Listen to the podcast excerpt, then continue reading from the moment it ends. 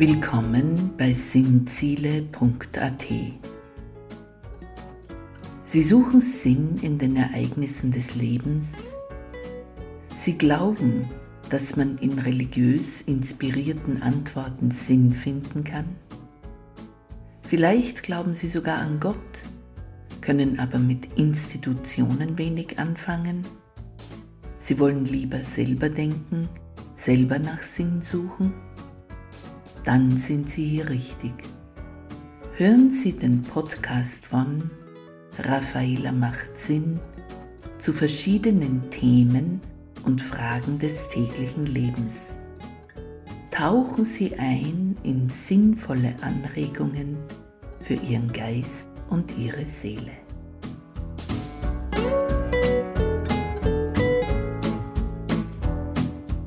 Guten Tag bei Raffaela macht Sinn.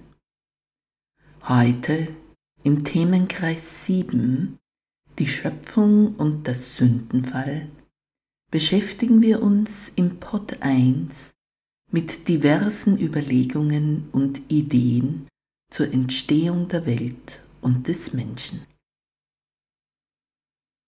Jede Kultur hat ihren Schöpfungsmythos, ihre Schöpfungserzählung. Ob man nun die Erzählung von australischen Aborigines oder den Ureinwohnern Amerikas nimmt oder sich die Mythen bei diversen afrikanischen Stämmen betrachtet, beziehungsweise auch jene längst versunkener Kulturen, so zeichnet sich im Wesentlichen doch immer ein ähnliches Bild. Natürlich, dass der Mensch einerseits die Krone der Schöpfung ist und doch andererseits auch immer irgendwie abhängig ist von ihr. Dies steht im Gegensatz zu unserer modernen Schöpfungserzählung der Postaufklärung vom zufälligen Entstehen der Natur aus einer Laune des Universums heraus bis hin zur Entstehung des Zellhaufens Mensch, der die Natur und andere Menschen ausbeutet. Die Achtung vor dem Menschen wird in historischen Schöpfungserzählungen rund um den Globus und entlang der Menschheitsgeschichte immer hochgehalten.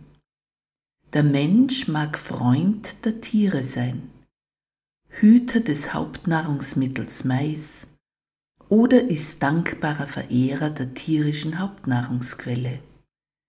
Er sieht sich aber nie als Nebenprodukt eines Urknalls auf einer Reise ohne Ziel als den Tod, nach welchem wiederum nichts erwartet wird als ein großes Nichts. Dabei ergeben sich Lücken und Rätsel in unserem modernen Schöpfungsnarrativ der westlichen Welt, die unbeantwortet bleiben.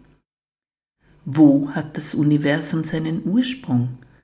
Und falls es der Urknall ist, woher kommt der? Und warum ist alles in so schöner Ordnung und folgt Gesetzmäßigkeiten?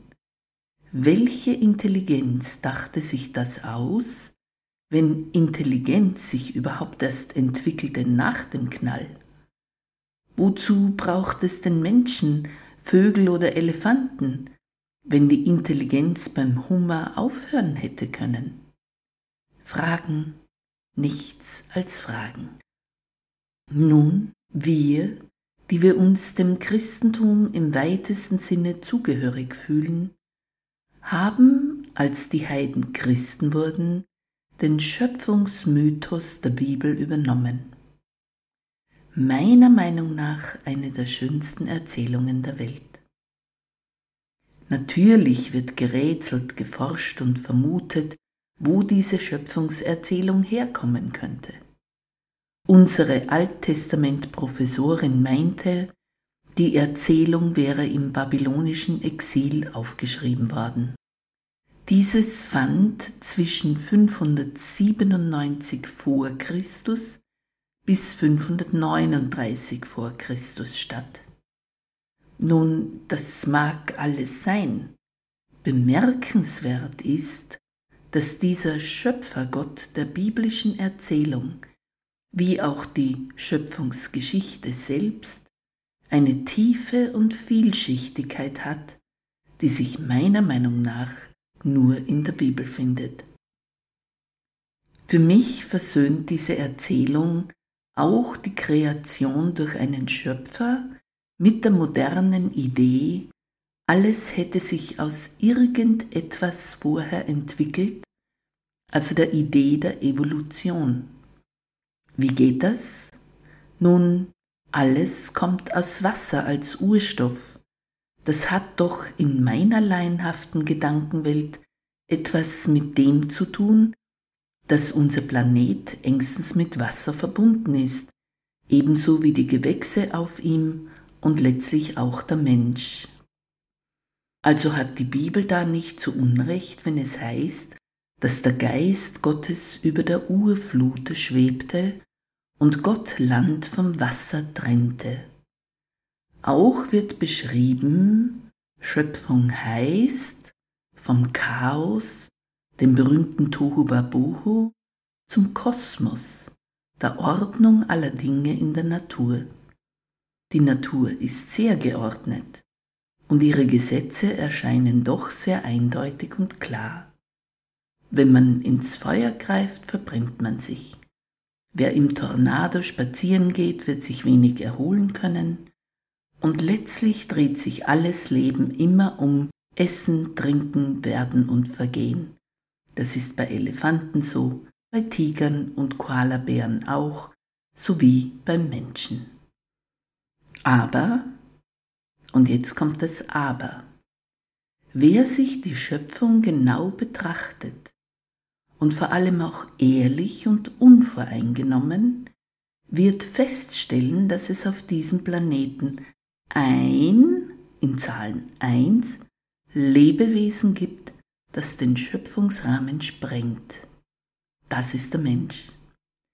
Einerseits ist er Teil der irdischen Schöpfung und unterliegt ebenfalls ihren Gesetzen von Werden und Vergehen.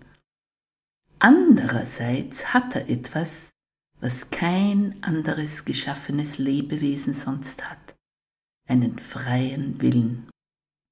Psychologen und auch manche Theologen wollen uns seit neuester Zeit einreden, den freien Willen gäbe es nicht, da wir immer vom Unbewussten gesteuert sind. Aha, dann bitte eine völlige Justizumkehr. Denn kein Mensch kann etwas dafür, dass er bestialisch mordet, keiner dafür, dass er Banken ausraubt, Kupferschienen stiehlt, antisemitisch ist, rassistisch ist, gottlos ist, Gewalt gegen andere verbreitet, nie rechtzeitig zur Arbeit kommt, über den Chef Gerüchte verbreitet und was noch. Denn er hat ja keinen freien Willen, er oder sie kann einfach nicht anders, ist wie von einem fernen Planeten gesteuert. Hm, nicht meine Meinung und auch nicht, was die Bibel lehrt, aber dazu mehr zu einem späteren Zeitpunkt. Die moderne, antichristliche Schöpfungserzählung hat für uns den reinen Zufall parat, bei dem uns aber nichts zufällt, sondern wo Zufall reine Willkür der Elemente bedeutet. Zufall sei es, dass der Mensch halt das ganz andere Lebewesen ist, und in den ganz neuesten Auswüchsen der modernen Erzählung wird der Mensch als überflüssig, entbehrlich, schädlich für die Schöpfung hingestellt, soll sich aber gleichzeitig als Gott fühlen, will man die neuesten Einflüsterungen tatsächlich ernst nehmen. Hm, mich lässt das Zweifeln an den modernen Erzählungen. Sie ergeben keinen Sinn, aber in diesem Pott geht es um den Sinn. Da haben willkürliche, sonderbar unerklärliche Zufälle keinen Platz. Und dass wir wie Gott sein, hat schon die Schlange im Paradies der Eva ins Ohr geflüstert, wenn sie nur von der Frucht isst. Na Prost Mahlzeit. Der jüdische Schöpfungsmythos ist tief im Christentum verankert. Viele denken, es ist unsere ureigenste christliche Erzählung. So ist es aber nicht. Wir dürfen die Erzählung verwenden, weil für uns sonst Jesus, seine Vorfahren und seine Lebens- und Sterbensgeschichte keinen sinnvollen Zusammenhang hätten. Diese Erzählung ist auch zu unserer geworden durch Jesus den Juden, dem Herrn der Christenheit. Wir müssen nur anerkennen, dass die Erzählung nicht der christlichen Kirche geschenkt wurde, sondern dem jüdischen Volk. Ich bin froh, dass wir Anteil daran haben können, damit auch unser Glaube auf einem guten Fundament ruht. Ob wir alles gleich interpretieren wie das jüdische Volk, ich bin mir da nicht sicher.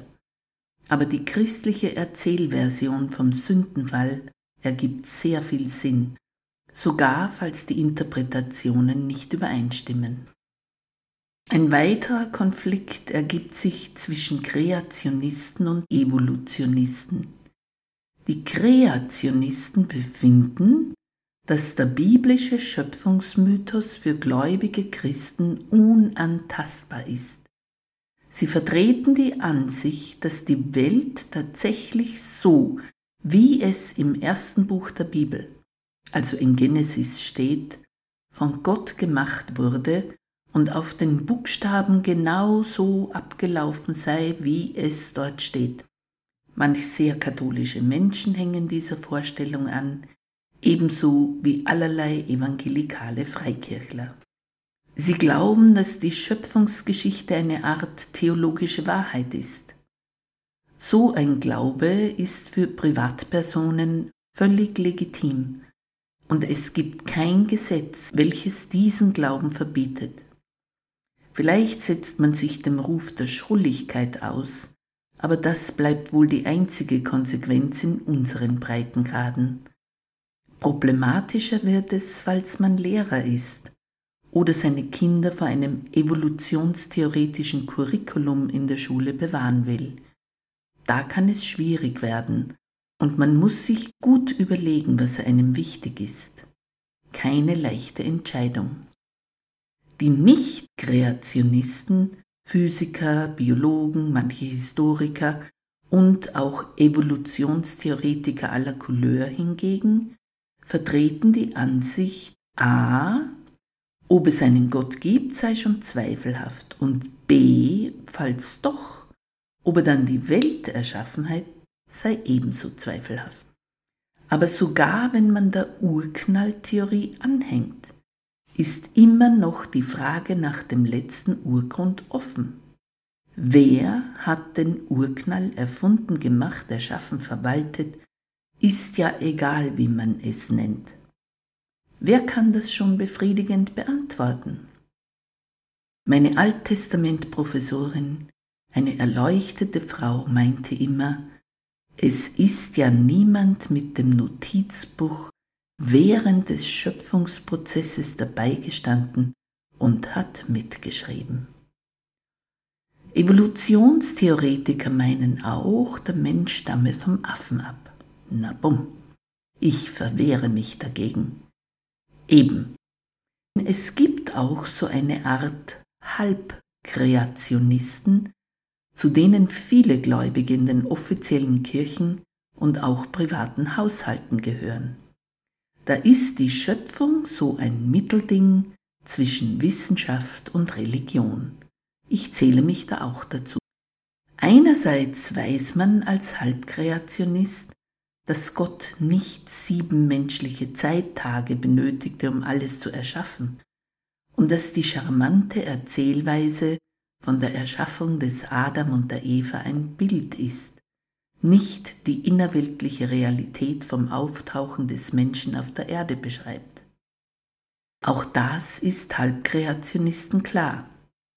Aber dass der Mensch der Erde entnommen ist und beseelt wird, also Mensch wird, durch Gottes Atem, davon sind Halbkreationisten überzeugt ohne sich den Prozess als wissenschaftliche Realität vorzustellen. Halbkreationisten erlauben sich, gewisse Ideen aus dem wissenschaftlichen Bericht für ihr Schöpfungsbild zu nehmen und es zusammenzubauen mit der Idee, dass es einen Schöpfer gibt. Letztlich ist es dem normalsterblichen religiösen Bürger oft ziemlich egal, ob Gott die Welt so oder so erschuf. Nicht egal hingegen ist die Idee, dass es einen Gott gibt und dieser einen selbst und alles erschuf, dass der Mensch also nicht vom Affen abstammt, sondern eine Kreation Gottes ist.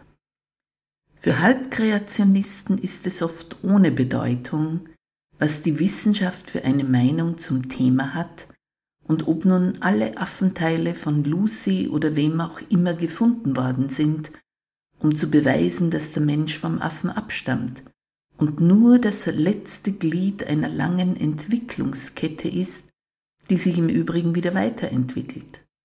Denn wenn man der These der Evolution anhängt, dann ist man überzeugt, dass der Mensch sich über Millionen Jahre wieder weiter in irgendetwas anders entwickeln wird.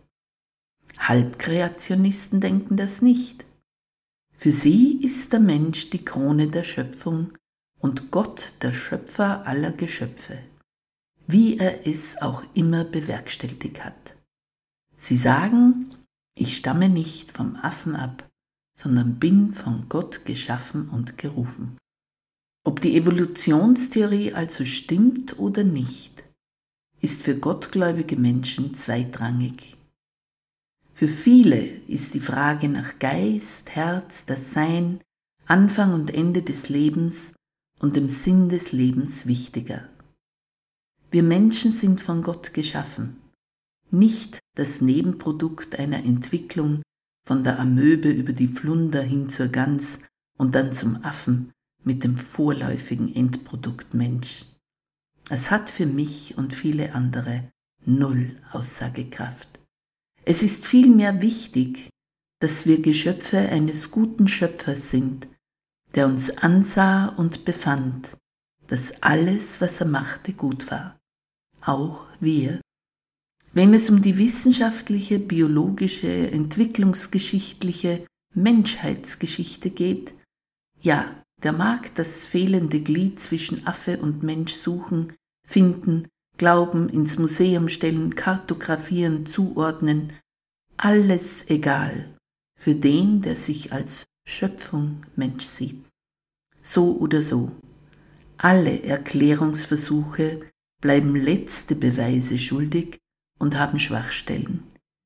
Die Frage ist nur, ob die biblische Schöpfungsgeschichte überhaupt eine klare wissenschaftliche Antwort auf die Frage nach der Entstehung der materiellen Welt sein wollte?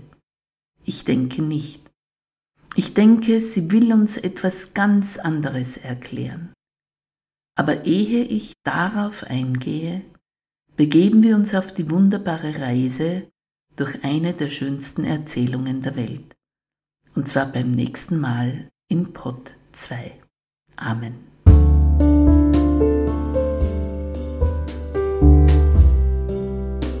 Vorschau. Hören Sie aus dem Themenkreis 7 die Schöpfung und der Sündenfall, den Pod 2 mit dem Titel Im Anfang schuf Gott. Am Sonntag, den 25. Juni 2023. Wir hören dann eine der schönsten Schöpfungserzählungen dieser Welt und wenn Sie Ihre Meinung zum Blog schreiben wollen, benutzen Sie bitte das Kontaktformular. Bis dahin verbleibe ich, Ihre Raffaela. Und Gott segne Sie. Amen.